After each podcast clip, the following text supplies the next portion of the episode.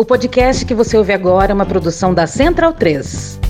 Você gosta do nosso trabalho? Não. Caralho, vacilo. Se tem alguém aí ouvindo que gosta e quer e pode apoiar a gente, vai lá no apoia.se barra medo e delírio. A gente também tá no Patreon e tá na Orelo. É isso aí. É, menos. Menos. Ninguém consegue entender como Lula da Silva ganhou as eleições. Ninguém do Brasil entende isso. É só você fazer cocô dia sim, dia não, que melhora bastante. Ninguém consegue entender como Lula da Silva ganhou as eleições. É um montão de, de amontoado, de, de, de muita coisa escrita. Ninguém consegue entender como Lula da Silva ganhou as eleições. O presidente ainda tuitou sobre o assunto. O que é Golden Shower? Ninguém consegue entender como Lula da Silva ganhou as eleições. No que depender de mim, nunca teríamos lockdown. Eu fui o único chefe de Estado do mundo que foi na contramão do que se pregava tocante à pandemia. Essa marca protege bolhufas. Eu não vou tomar vacina. Eu não vou tomar. Eu não vou tomar. As mulheres derrotaram o Bolsonaro por causa da vacina, porque ele deixava a mulher insegura. A mulher que tinha um filho na idade de tomar vacina, ela não sabia se dava ou não dava vacina, porque o Bolsonaro falava contra a vacina. Nós tínhamos pesquisa. Com os homens, ele sempre esteve na frente. Com as mulheres, a diferença era essa. E você não tinha jeito de virar. Porque a mulher é que era mais interessada naquele caso da vacina, por causa de filho, por causa dessas coisas. Ninguém consegue entender como Lula da Silva as eleições. Se isso faz de nós um páreo internacional, então que sejamos esse O páreo. governo Bolsonaro tinha um relacionamento ruim com a China, um relacionamento ruim com o governo Biden, um relacionamento ruim com a Argentina, um relacionamento ruim com a União Europeia. O governo Bolsonaro se isolou. Ninguém consegue entender como Lula da Silva ganhou as eleições. Eu vi alguns jornais, de forma maldosa, dizendo que eu tentei trazer joias ilegais para o Brasil. Não existe isso. As digitais do ex-presidente Jair Bolsonaro, nesse caso, de maneira muito clara, muito incisiva. Ninguém consegue entender como Lula da Silva ganhou as eleições. Mas, acho que 90% de venda de armas. Tá pouco ainda, tem que comentar mais. Ninguém consegue entender como Lula da Silva ganhou as eleições. Esse pessoal do meio ambiente, né? Se um dia eu puder, eu confino-os na Amazônia, já que eles gostam tanto do meio ambiente. Floresta úmica não pega fogo. Ninguém consegue entender como Lula da Silva ganhou as eleições. Sou homofóbico, sim, com muito orgulho. Ninguém consegue entender como Lula da Silva ganhou as eleições. Se o povo assim o desejar, uma concentração na Paulista para darmos o último recado para aqueles que ousam açoitar a democracia. Repito, o último recado. Eu fui do tempo que decisão do Supremo não se discute, se cumpre. Eu fui desse tempo. Não sou mais. Não é eu autorizo, não. É o que eu posso fazer pela minha pátria. Ninguém consegue entender como Lula da Silva eleições. Ninguém consegue entender como Lula da Silva eleições. Ninguém consegue entender como Lula da Silva ganhou as eleições. Por que será? Por que será? Por que será? Porra, caralho, porra.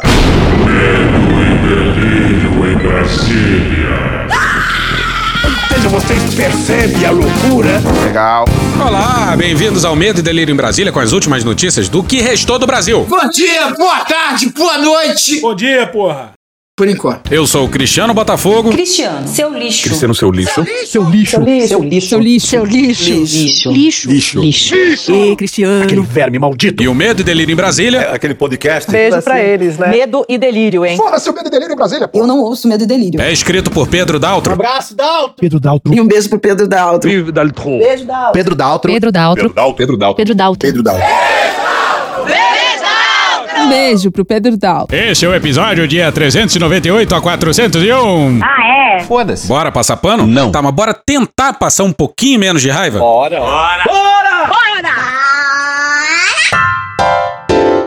O começo da derrocada do Lira. Acabou. Você não é presidente mais. Você não é presidente mais. Estamos de volta, senhoras e senhores. Hoje, não sei porquê, me prendi ao personagem. Roda o avião, força. Lombardi, sua vez, Lombardi. Não, Silvio, melhor voltar para o Cristiano. Tá bom, volta pra mim, então. Estamos de volta, senhoras e senhores.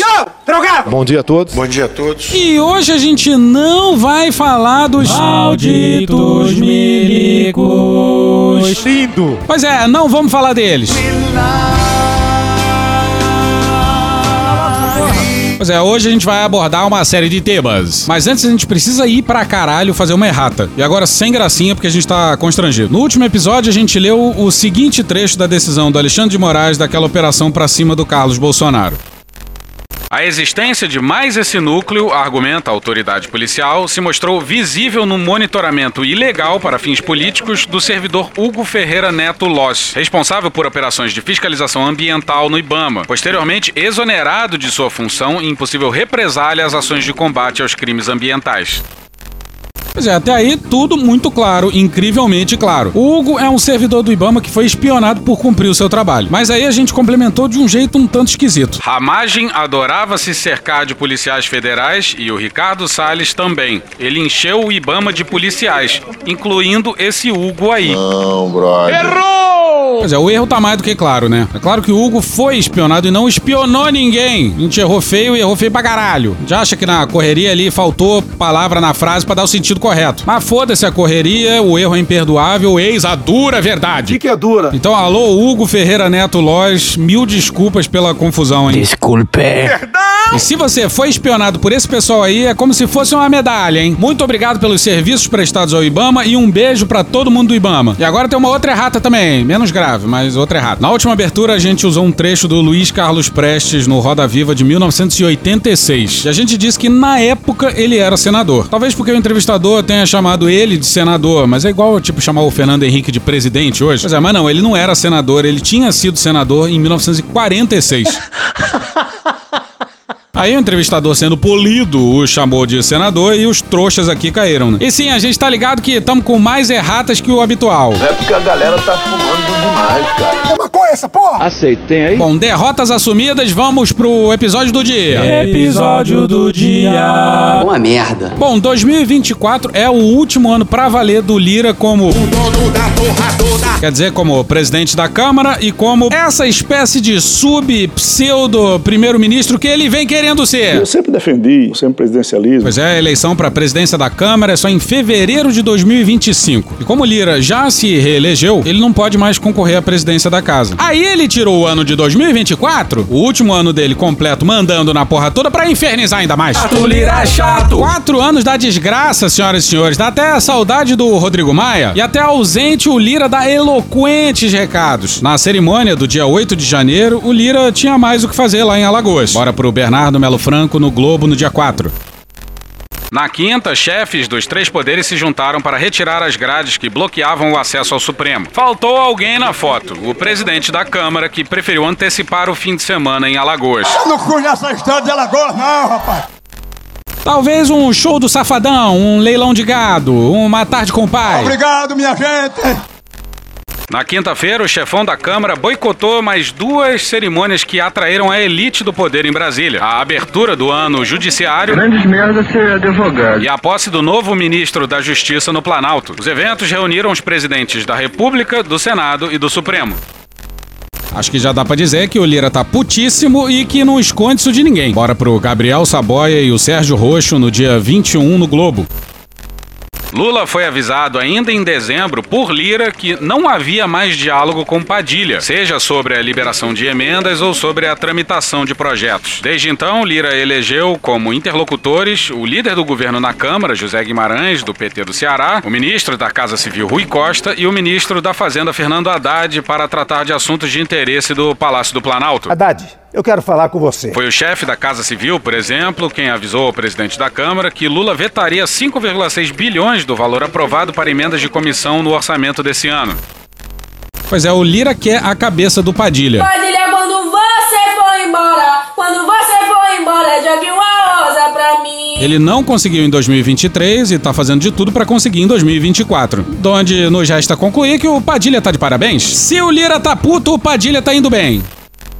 O estopim para o rompimento, segundo aliados do presidente da Câmara, foi a edição de uma portaria do governo que prevê novas regras para a liberação de recursos apadrinhados por parlamentares na área da saúde. Por que será? Na saúde, você cadastra de manhã, você empenha de tarde, você paga no outro dia, fundo a fundo. A nova norma, que entrou em vigor em dezembro, condiciona transferências à aprovação de um colegiado formado por gestores estaduais e municipais do SUS em cada estado. Tá certíssimo. E não é só isso não, o Lira quer reverter esse corte de 5,6 bilhões aí. E aqui vai uma boa e sucinta explicação sobre o que o Lira conseguiu mesmo com esse corte de 5 bilhões. Bora pra Vitória Bel, Renan Monteiro e Manuel Ventura no dia 4 no Globo. Embora as despesas totais do governo somem 5,4 trilhões de reais, boa parte disso é destinada ao manejo da elevada dívida pública brasileira. Os gastos federais somam, assim, 2,1 trilhões e só há poder de escolha para menos de um décimo disso. As despesas discricionárias, que não são obrigatórias, como salários e previdência, são 222 bilhões de reais. São verbas para investimentos, políticas públicas e custeio da máquina estatal. A Câmara está controlando mais ou menos 44 bilhões disso agora. O que significa que um quinto do gasto livre é controlado pela Câmara. Demais. Imagina que Lira e companhia se apossaram de 20% do cofre federal. E pior, estão achando pouco. Não, não é. E repare na loucura: os parlamentares decidem o destino de 20% do orçamento federal. Esse é um quinto que a gente mencionou. 20%. Agora, nos Estados Unidos, esse número é de 2,4%. Em Portugal, é 0,5%. Na Coreia do Sul, é 0,3%. Na França, 0,1%. E nunca esqueçamos que tudo isso começou a descaralhar em 2020, hein? Por que será? Agora tem articulação política. Articulação, articulação. Agora eu trabalhei. Pois é, tem exército brasileiro nisso aí. Culpa é tua. Vou esquecer disso Mas. Cristiano, você falou que não ia falar dos militares. Pois é, eu menti.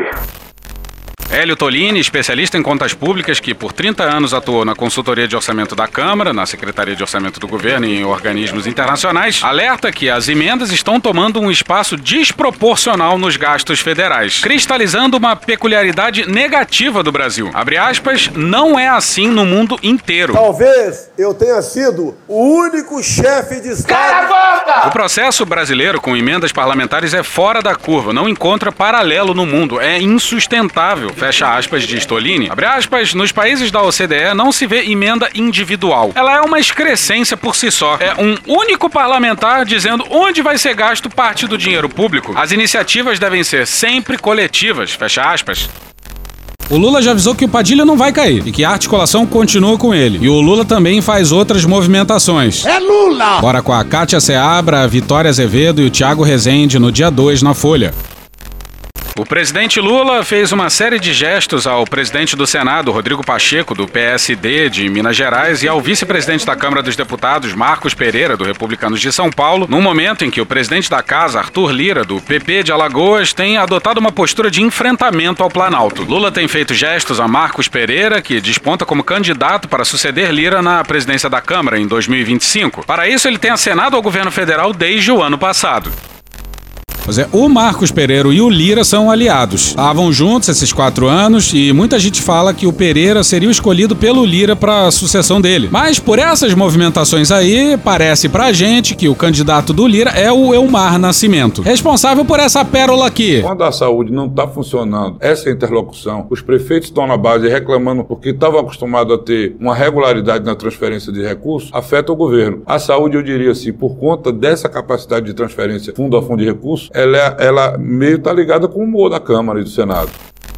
Lula esteve com o deputado no Planalto na quinta e o convidou para Você não quer ir de café? ir com ele a São Paulo, onde os dois estiveram juntos em agendas. Eles voaram no mesmo avião para a capital paulista e nessa sexta, dia 2, foram de helicóptero juntos para um evento no Porto de Santos. Na ocasião, chegou a citar a ausência de Lira ao cumprimentar Pereira. Cumprimentar o Marco Pereira, que está, sabe, no exercício da presidência da Câmara, porque o Lira não veio aqui. Cara! Tá aí uma ousadia do Lula. Será que o Lula finalmente resolveu peitar o Lira? Bom, pelo visto sim, mas alô, Luiz Inácio! Alô. Vamos tentar arrumar uma derrota menos simbólica? Essa é pra machucar, vai. Vocês já imaginaram um pastor da bancada evangélica na presidência da Câmara? Esse aí é certamente a top 10 pesadelo. Prefiro morrer. Não sei que seja o Henrique Vieira, hein? Aí pode. É o pastor do Edir, do partido do Edir. Essa é a tática de Satanás. Para um país que continua num flerte esquisito com uma teocracia, não parece a melhor saída não, hein? Embora a gente queira que o Lira se exploda e saiba que o Lula não tem lá muitas opções não. Lula também deu demonstrações de que pretende investir na relação com o Rodrigo Pacheco em 2024. Lula convidou o senador a integrar a comitiva presidencial em visita a Minas Gerais na semana que vem. Além disso, Essa é pra machucar, vai. o PT mineiro já foi informado que a intenção de Lula é apoiar a candidatura de Pacheco ao governo de Minas em 2026. Que? O que que foi? Ah, peraí. Mas o que importa é o Lira agora. E ele deve ter ficado é muito puto com essa movimentação do Lula. E isso explicaria o discurso dele na abertura do ano legislativo. Reitero meu orgulho de estar à frente desta casa. A Câmara dos Deputados é o mais democrático dos poderes da República. Será mesmo? O Pacheco falou a mesma coisa no discurso dele. Por que será? Por sua diversidade política. Falou o político de uma família tradicional da política brasileira, sempre muito diversa. Por seu amplo debate. Mais ou menos. Pra caralho. Por abrigar as diferentes correntes políticas do país e de todas as regiões. Pois é, e existe o Senado também, né? Não tem poder mais democrático do que o outro. O Congresso não é mais democrático que o Executivo só porque ele tem 513 parlamentares. Então você elege um presidente da República, qualquer que seja ele, que tem que levar 50% mais um dos votos válidos numa eleição, sendo que quem manda é o parlamentar que foi eleito por uma fatia do eleitorado do estado dele para um mandato de deputado federal. Tá certo isso? Não está certo. E quem manda lá mesmo, de fato, é o Lira e mais uns três ou quatro. Não existe nenhuma discussão. Dos 513 deputados, 500 são apertadores de botões, 8 decidem e dois estão foragidos ou presos. Mas volta pro Lira porque agora, a partir desse trecho aqui, o tom começa a mudar. O tom começa a mudar. O tom começa a mudar. O tom começa a mudar. Chega! Todas, repito. Repito. Repito. Repito. Repito. Todas as pautas de Estado, de Estado, de Estado e receberam nossa atenção e empenho. Agora inventou a pauta de Estado. E precisamos de uma certa trilha sonora. Errará, repito, errará grosseiramente qualquer um que aposte numa suposta inércia desta Câmara dos Deputados neste ano de 2024. Em razão sejam por causa das eleições municipais que se avizinham, seja ainda em razão de especulações sobre eleições para a próxima mesa diretora a ocorrerem apenas no próximo ano. Errará ainda mais quem apostar na omissão desta casa, que tanto serve e serviu ao Brasil, em razão de uma suposta disputa política entre a Câmara dos Deputados e o Poder Executivo. Para esses que não acompanharam nosso ritmo, nosso ritmo de entregas e realizações, deixo aqui humildemente um importante recado: não subestimem esta mesa diretora, não subestimem os membros do parlamento e dessa legislatura.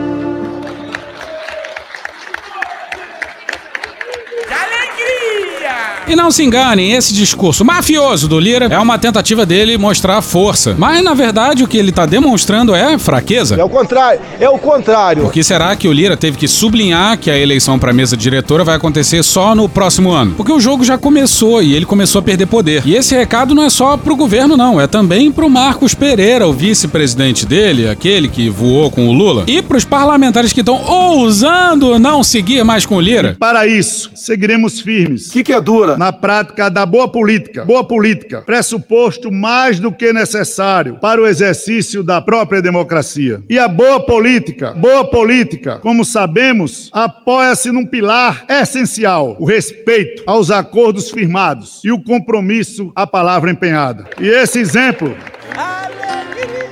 de boa política e de honradez, honradez, honradez com os compromissos assumidos. Oh, pega aí. Não, esse texto é maravilhoso. Quem foi que escreveu? O orçamento é de todos e de todos os brasileiros e brasileiras. Brasileiros e brasileiras. Não é e nem pode ser de autoria exclusiva do Poder Executivo. Chato, Lira é chato. E muito menos de uma burocracia técnica, técnica, técnica, que apesar do seu preparo, eu não discuto, eu não discuto, não foi eleita para escolher as prioridades da nação e não gasta a sola do sapato percorrendo os pequenos municípios brasileiros como nós, parlamentares, senadores e deputados. Chato pra caralho. Pô, toda hora esse papinho, cara. Toda hora. Toda hora isso, Toda hora essa discussão, cara. Não admitimos que sejamos criticados por isso. Quanto mais intervenções o Congresso Nacional fizer orçamento, tenho certeza, mais o Brasil esquecido será ouvido. Nós somos o elo e a voz dos nossos 5.568 municípios. Confira comigo no replay. Quanto mais intervenções o Congresso Nacional fizer o orçamento, tenho certeza, mais o Brasil esquecido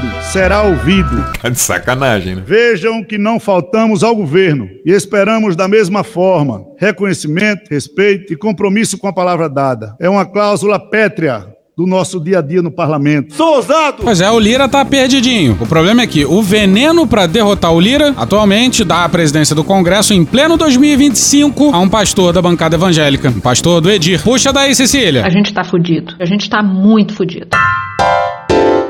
Fala um pouco de corrupção, mano, faz favor. Corrupção. E já vamos começar nesse tópico da pior maneira possível. Rádio Pan-Americana S.A.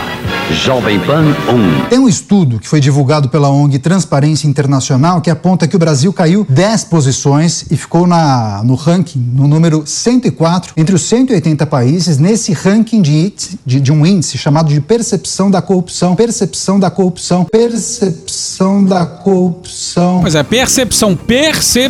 Rapaz. Ou seja, trata-se de um fenômeno sociológico, não uma alferição da realidade. De 2023. É a pior queda do país desde 2017, Pastilha. quando perdeu 17 posições de 79 para 96 lugar. É ainda a pior posição no ranking desde 2019. E aí foi aquela gritaria. Porque o PT. Defendido pelo PT. O PT. E o PT, hein? E tal qual essa quadra da história, isso não faz o menor sentido. E quem gentilmente vai nos ajudar a explicar isso aqui é o Fábio Sá Silva. Então você tem um índice que mede a percepção da corrupção, em que a pontuação do Brasil sobe com a chegada de Bolsonaro ao poder e se mantém na mesma faixa durante todo o governo Bolsonaro. Muito embora o governo Bolsonaro tenha sido marcado por uma infinidade né, de exemplos de que o aparato brasileiro para o combate à corrupção estava sendo desmantelado. Essa porra é esquete, né? E falemos de percepção. Por exemplo, a transparência e o acesso à informação, eles tinham se tornado uma sombra do que eles foram no passado, né? Nós tivemos aquela novidade que era o sigilo de 100 anos para informações que não tinham nenhuma justificativa para ficarem em sigilo. Né? Além de ter sido o contexto em que surgiram práticas como o orçamento secreto. Tudo isso foi muito coberto aí pelo medo e delírio, né? Então, se o índice não captou nada disso, se é, nada disso resultou numa diminuição das notas do Brasil durante o governo Bolsonaro, já é um sinal de que tem alguma coisa errada com esse índice, né? Não foi correto. Tá errado! Vamos, filho da puta! E para piorar, o índice caiu justamente no primeiro ano do governo Lula, quando várias é, dessas é, aberrações, vários desses retrocessos foram desfeitos, ainda de maneira é, parcial, né? mas já importante. Sabe, sabe, sabe. sabe. E aí, é, o que, que a Transparência Internacional diz? O que, que eles atribuem a essa queda? É, entre algumas coisas lá, o fato de que o governo Lula não escolheu o PGR a partir de uma lista tríplice. Ué, mas o Bolsonaro escolheu o Arias, que não estava na lista tríplice, né? E reconduziu o Arias, que não estava na lista tríplice. É, e mesmo assim, a nota é, ficou a mesma durante o governo Bolsonaro. Te amo, te amo, te amo, democracia ao fato do Lula ter indicado seu ex-advogado ao STF. Mas o Bolsonaro escolheu, por exemplo, o André Mendonça. Lembrar de onde você veio e aonde que você chegou. Que, entre outras coisas, abriu um inquérito contra duas pessoas porque elas colocaram outdoors no país dizendo que o ex-presidente não valia um pequi roído. Tá correto. E nada disso foi suficiente, aparentemente, para derrubar as notas do Brasil no governo Bolsonaro. Esse que é o problema. Mas teria sido é, suficiente agora, né, para derrubar as notas é, no governo Lula. É de uma cretinice. E de fato, o ministro da CGU depois fez um levantamento demonstrando, eh, primeiro, que as notas do Brasil para 2023 foram calculadas com base em fontes que não eram de 2023, eram de antes. Porra! E depois que as principais fontes de dados que se referiam a 2023 eram opiniões de grandes empresários, muitas vezes estrangeiros, avaliando o ambiente de negócios. Aí não, pô! E eu acho que não é nenhum absurdo pensar que esse tipo de público tem mais simpatia por governos mais liberais e menos simpatia por governos que queiram regular a economia ou promover algum tipo de distribuição, né? Ou seja, é uma avaliação muito mais de preferência política do que de existência ou não de corrupção. Pois é, duas coisas. É um índice de percepção que depende da amostra utilizada. Isso aí já diz tudo. Vamos voltar pro dia 27 de setembro de 2023 no Conjur, numa matéria não assinada. Diálogos entre procuradores da afinada Lava Jato, apreendidos na Operação Spoofing, aos quais a revista eletrônica Consultor Jurídico teve acesso, mostraram que a organização não governamental Transparência Internacional tinha receio de não receber recursos de uma fundação criada com recursos do Acordo de Leniência da JIF. Pois é, é isso mesmo que você ouviu. É, isso mesmo que você ouviu. Em um memorando, foi registrada a pretensão de destinar parte dos recursos do acordo, no valor total de 10,3 bilhões de reais, a um projeto de investimento na prevenção e no controle social da corrupção. Custo dessa campanha educativa: 2,3 bilhões de reais. Não é erro de digitação, não é bilhão mesmo. bilhão com B de bananada. O acordo firmado pelos procuradores do consórcio da capital federal previa que a ONG Transparência Internacional colaborasse com o desenho e a estruturação do sistema de governança e fundação de uma entidade, aspas, para atender à imposição de investimentos sociais, aspas, das obrigações impostas à JIF. Tal parceria é uma espécie de clone da fundação que seria criada pelos procuradores de Curitiba com recursos da Petrobras. Pois é, esse aí é outro fundo. Era pro PowerPoint do Deltan ser a coisa mais grotesca da Lava Jato. Hoje é um dia de chorar. Mas a tara desse pessoal por fundos bilionários Tarado. consegue a proeza de superar aquele PPT ridículo. Dinheiro. E lá na matéria da Conjur tem links pra umas chantagens inacreditáveis que o Deltan e companhia fizeram pra cima do TCU. TCU. Teu cu. TCU. Teu cu. TCU. Teu cu. TCU. Teu cu. Calma. Chantagem pra que o TCU chancelasse a criação do fundo. E tudo isso só viu a luz do sol graças ao brasileiro que mais influenciou a política brasileira na última década. Ele mesmo, o indecifrável hacker de Araraquara, o amigo da Zambelli. Ah, e a Transparência Internacional nega tudo, diz que jamais seria paga pela sua atuação, mas as mensagens da Vaza Jato continuam aí. E era pra esse tópico acabar aqui, mas olha quem foi pra cima da Transparência Internacional. Ah, Alexandre Pronto. Bom, agora te conto que o ministro do Supremo Tribunal Federal, Dias Toffoli,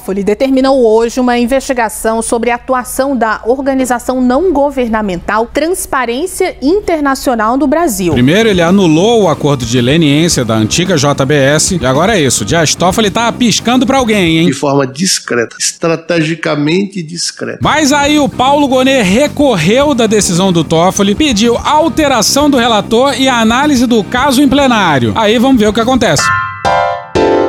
As polícias dos prefeitos. Bom, agora a gente vai falar sobre guarda municipal, porque uma tabelinha entre STF e governo nos últimos meses de 2023 criou algumas milhares de polícias Brasil afora, sob comando dos prefeitos de ocasião. Vai dar merda, vai dar merda. Vamos voltar para agosto de 2023 e a gente tinha que ter falado mais disso na época, mas Eu errado. bora pro José. No dia 25 de agosto de 23 na Folha. Com voto de desempate do ministro Cristiano. Seu lixo. Não, porra. Com voto de desempate do ministro Cristiano. O STF formou maioria para que as guardas municipais sejam reconhecidas como órgãos de segurança pública. O julgamento servirá como base para decisões de tribunais de todo o país, já que alguns juízes têm entendido que os guardas municipais não podem fazer abordagens e revistar lugares suspeitos de tráfico de drogas. O próprio STJ, o Superior Tribunal de Justiça, tem anulado atuações que considera ilegais de guardas, como patrulhas ostensivas e até invasões de residências. Mas por que caralhos as guardas municipais estavam invadindo residência? A ação foi apresentada ao Supremo pela Associação Nacional das Guardas Municipais, que apontou as divergências de entendimentos judiciais a respeito do tema. O relator do processo é o Ministro Alexandre de Moraes. que votou a favor da demanda da associação. Errou! Errou foi ele. Abre aspas. O quadro normativo constitucional e legal, bem como o posicionamento jurisprudencial dessa Suprema Corte em relação às guardas municipais, permite concluir que se trata de órgão de segurança pública, integrante do Sistema Único de Segurança Pública. Fecha aspas, disse o ministro em sua decisão. Já haviam votado com Moraes os ministros Dias Toffoli, Luiz Roberto Barroso, Luiz Fux e Gilmar Mendes. Aí negrou-se confusão. Discordaram e votaram pela rejeição da ação os ministros Edson Fachin, André Mendonça, Cássio Nunes Marques, Carmen Lúcia e Rosa Weber. Pois é, aconteceu. Mendonça e Cássio estão juntinhos e do lado certo.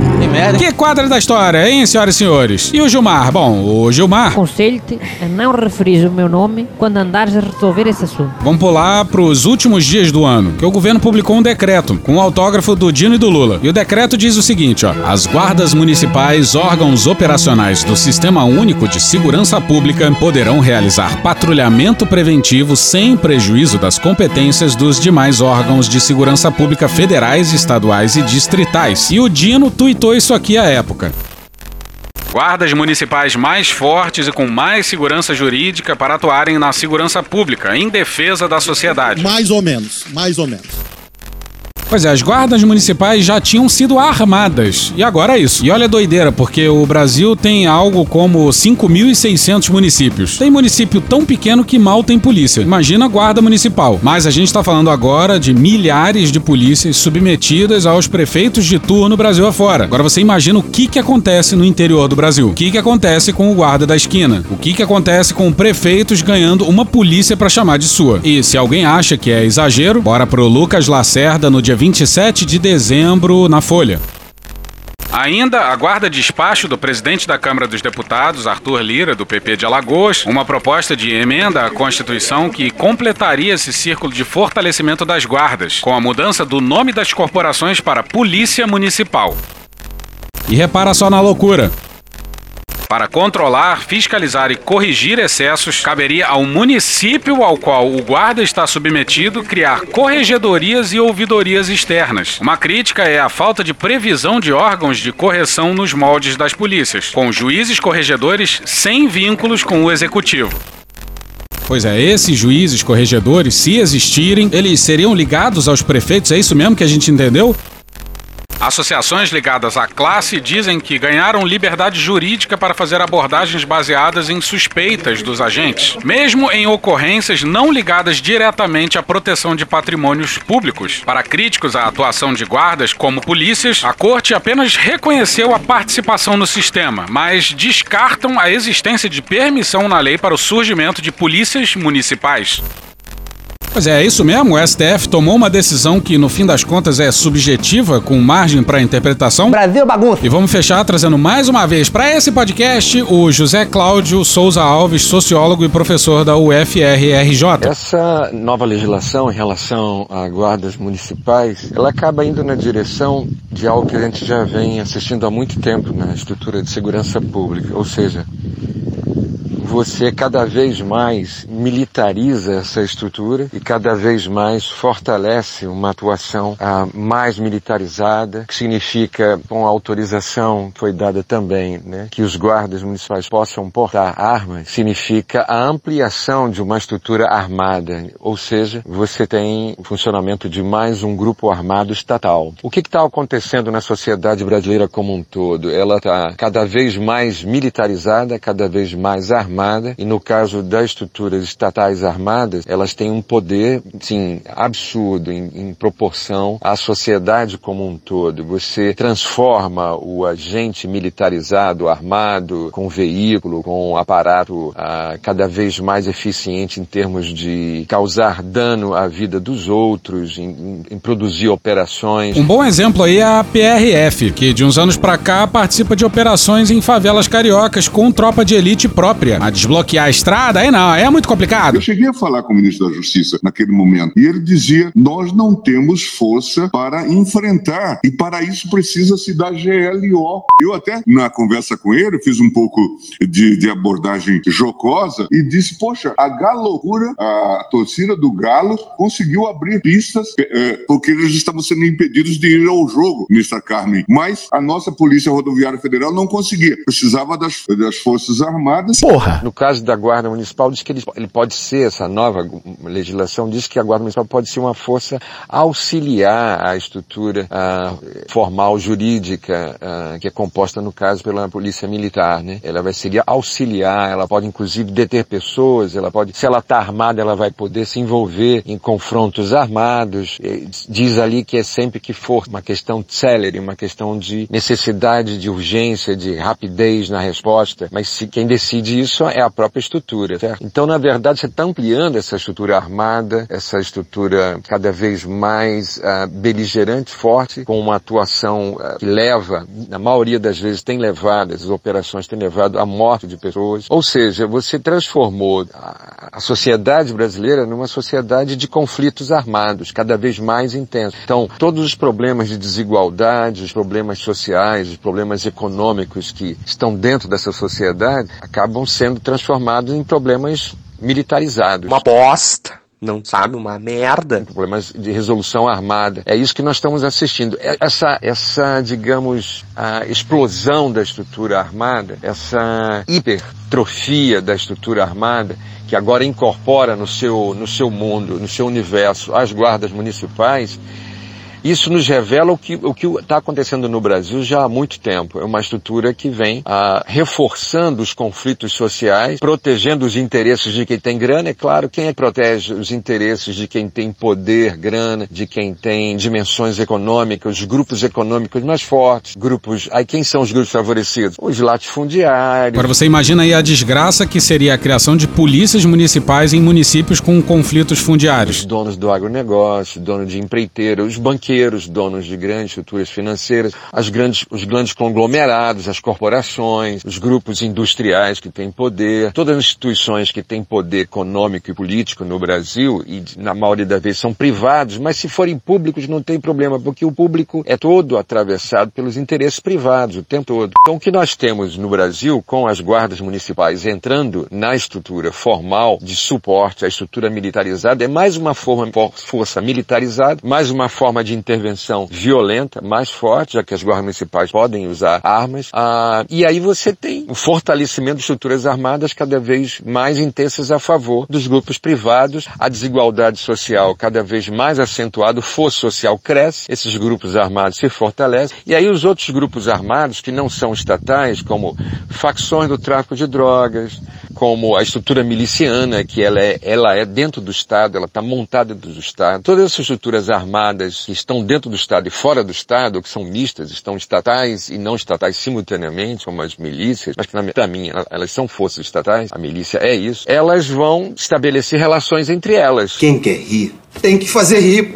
Relações armadas de força para proteger os interesses de quem pagam a eles. E quem é que vai pagar a eles? As estruturas de poder privadas, de, como já falei, de grandes grupos econômicos, de, de agronegócio, grilheiros, grupos latifundiários, grupos estruturados dentro do país para ganhar, para se impor com a dimensão armada. Então essa é a grande crítica a essa, essa nova legislação, que ela está indo nessa direção. Ela, ela, ela aprofunda a estrutura que nós temos de desigualdade, desigualdades sociais contidas pela violência. E amplia isso e massacra. Quem é que vai ser vítima de tudo isso? Ninguém tem dúvida. As estruturas mais frágeis, pobres, aí de novo são os mesmos pobres, os negros, moradores de favelas, de periferia, os moradores em áreas rurais de confronto, quilombolas, ribeirinhos, grupos indígenas, os mais frágeis da nação serão os atingidos por essa estrutura armada. Só que agora ela conta também agora com o suporte da Guarda Municipal. Então, sempre os mesmos grupos que já vêm sendo vitimados aí há 500 anos, 500 e poucos anos no Brasil, são eles. Eles serão, continuarão sendo massacrados. E agora por mais uma força armada que vai se juntar às anteriores. Essa é a minha visão. Pois é, o Brasil não tem solução fácil e é um trabalho de décadas. Mas eu acho que já dá para cravar que a direção para qual a gente tá apontando tá incrivelmente errada, né? Tá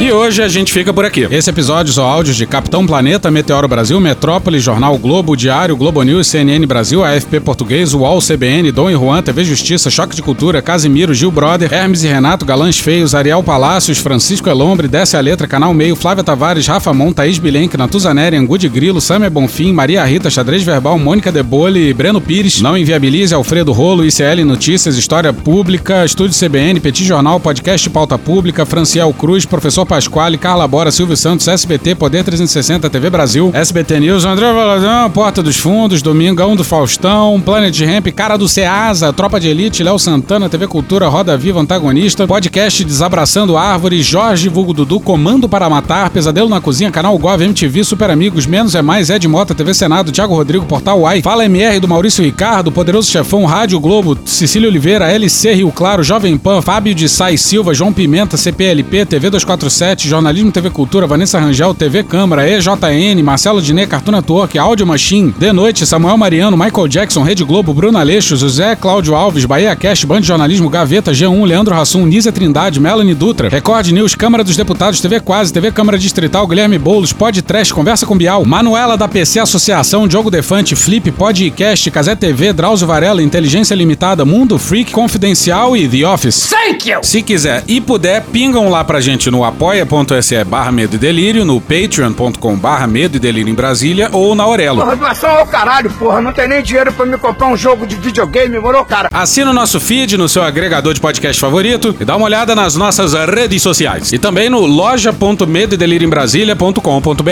Eu sou Cristiano Botafogo, o Medo e Delírio em Brasília é escrito por Pedro Daltro e um grande abraço. Bora passar pano? Não. Mas bora passar menos raiva? Bora. Me permite uma parte? Não lhe dou a parte. Notícia urgente chegando por aqui, né, Paty? Informação de momento, porque o Rio de Janeiro está em epidemia de dengue. E o PAS, é, de acordo ali com a Secretaria Municipal de Saúde, o Daniel Sorazans, que é o secretário, afirmou que a cidade bateu recorde de internações por causa da dengue histórica ali na cidade. A gente acompanha agora o PAS, que dá uma coletiva falando da situação atual ali no Rio de Janeiro vai pegar dengue, vai aumentar o número de casos, vai ter gente morrendo. Caralho! Nós temos situações epidêmicas em alguns municípios, como é o caso do Rio de Janeiro, como é o caso do Distrito Federal, que decretou também emergência, Acre, Minas Gerais, mas a dengue é uma doença que tem uma característica socioambiental, ou seja, depende do fator mosquito, também de condições para sua proliferação e nesse momento nós nós temos uma concentração nas regiões Sudeste, Centro-Oeste e Sul, no caso do Sul, mais o estado do Paraná. Então, isso não caracteriza um quadro de emergência nacional, é, não caracteriza uma epidemia em nível nacional, mas nós falamos sim de surtos epidêmicos ou epidemias em nível local. Pra caralho! A vacina não é uma solução para este momento, é uma vacina em duas doses com intervalos de três meses meses. Então, neste momento, nós temos que fazer o que o Brasil já fez e que terá que fazer de uma forma, e é isso que o Ministério da Saúde fará, de, muito coordenada. Ações é, de combate a focos de mosquito, responsabilidade de todos nós. Uma vacina que temos disponível no SUS contra a dengue, que é a Quedenga. Na limitação de doses da própria farmacêutica para 2024 no Brasil, vamos vacinar crianças de 10 a 14 anos de municípios específicos. Pelas restrições, ficaremos com 10 a 14 anos, que é hoje a faixa que tem a maior hospitalização no país. Por isso, não dá para contar só com a vacina, precisamos fortificar a prevenção. Mas a prevenção principal é sobre o mosquito, que é o vetor da dengue e de outras arboviroses. Precisamos eliminar os criadouros deles. E a maioria dos casos acontecem nas residências ou próximos às residências e tem relação com caixas d'água destampadas e água parada. Portanto, cuide bem do local onde você vive ou dos arredores. E se os agentes de combate a endemias baterem na sua porta, receba-os porque eles são aliados no combate à dengue e a outras doenças. Coloque areia nos pratos dos vasos de plantas